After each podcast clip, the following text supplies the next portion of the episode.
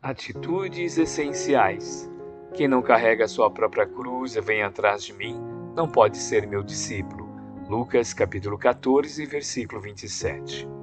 Nesse passo do Novo Testamento, encontramos a verdadeira forma para o ingresso ao sublime discipulado.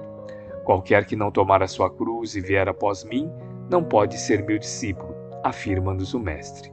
Duas atitudes fundamentais recomenda-nos o eterno benfeitor, se nos propomos desfrutar-lhe a intimidade, tomar a cruz redentora de nossos deveres e seguir-lhes os passos.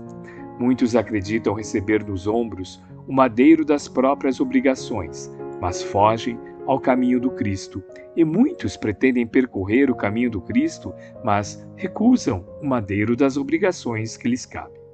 Os primeiros dizem aceitar o sofrimento, todavia andam agressivos infelizes, espalhando desânimo e azedume por onde passam. Os segundos creem respirar na senda do Cristo, mas abominam a responsabilidade e o serviço aos semelhantes, detendo-se no escárnio e na leviandade, embora saibam interpretar as lições do Evangelho, apregoando-as com alegações comoventes. Uns se agarram à lamentação e à depreciação das horas, Outros se cristalizam na ironia e na ociosidade, menosprezando os dons da vida. Não nos esqueçamos, assim, de que é preciso abraçar a cruz das provas indispensáveis à nossa redenção e burilamento, com amor e alegria, marchando no espaço e no tempo, com verdadeiro espírito cristão de trabalho, infatigável no bem, se aspiramos a alcançar a comunhão com o Divino Mestre.